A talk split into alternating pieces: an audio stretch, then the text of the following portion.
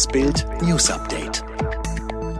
Bundespräsident Steinmeier ehrt Heldenpolizisten. Bei Corona-Protesten am Wochenende sind hunderte Chaoten auf die Treppe des Reichstagsgebäudes gestürmt. Sieben Polizisten stellten sich dem wütenden Mob aus Corona-Leugnern, Reichsbürgern und Neonazis entgegen, verteidigten unser Parlament. Jetzt schaltet sich Bundespräsident Frank-Walter Steinmeier ein, empfängt die Heldenpolizisten zu einem Gespräch in seinem Amtssitz Schloss Bellevue. Steinmeier bedankte sich besonders bei den sechs Heldenpolizisten, die das Reichstagsgebäude vor dem Mob beschützten unterstützten, für ihren Einsatz und ihr vorbildliches Verhalten. Er lobte ihren Einsatz als wirksam und beherzt, maßvoll und angemessen. Sie, die Polizistinnen und Polizisten, haben dafür gesorgt, dass Zehntausende Menschen ihr Grundrecht auf Meinungs- und Versammlungsfreiheit ausüben können, so Steinmeier.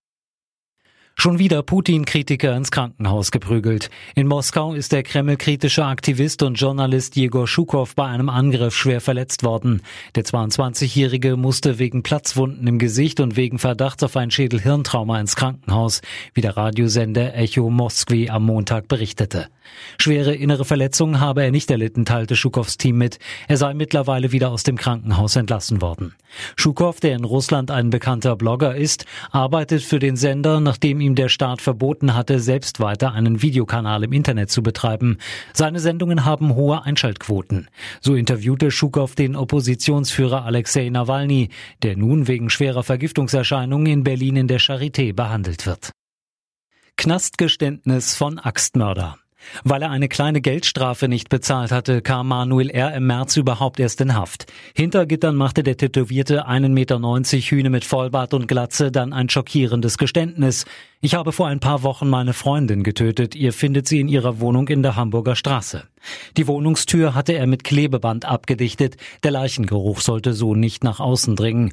Im Schlafzimmer fanden die Kriminalisten die 13 Jahre ältere Geliebte des Mannes.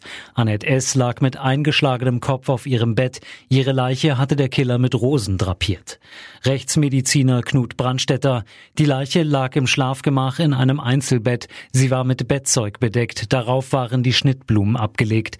Die Axt stand an das Bett gelehnt.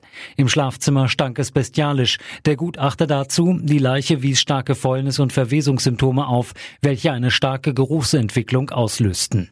Mindestens achtmal muss der Angeklagte mit der Axt zugeschlagen haben.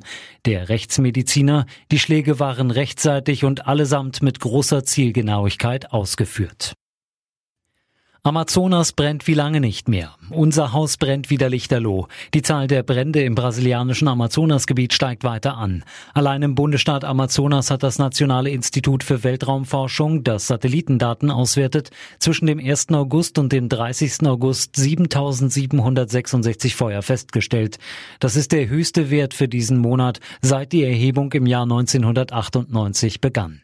In der ersten Hälfte des Jahres war die Zahl der Brände in dem Bundesstaat, der fast halb so groß ist wie Deutschland und in dem ein großer Teil des Regenwaldes der Region liegt, im Vergleich zum Vorjahreszeitraum bereits um rund 52 Prozent gestiegen. Vidal rechnet mit Barca ab. Ich bin in der Situation, in der ich weggeschmissen werden soll. Nun werde ich sehen, ob mich jemand haben will. Barca-Star Arturo Vidal versucht seine momentane Situation mit etwas Humor zu nehmen. Die Zukunft des Chilenen liegt wohl nicht in Barcelona. In den Plänen von Neucoach Ronald Köhmann soll er keine Rolle spielen.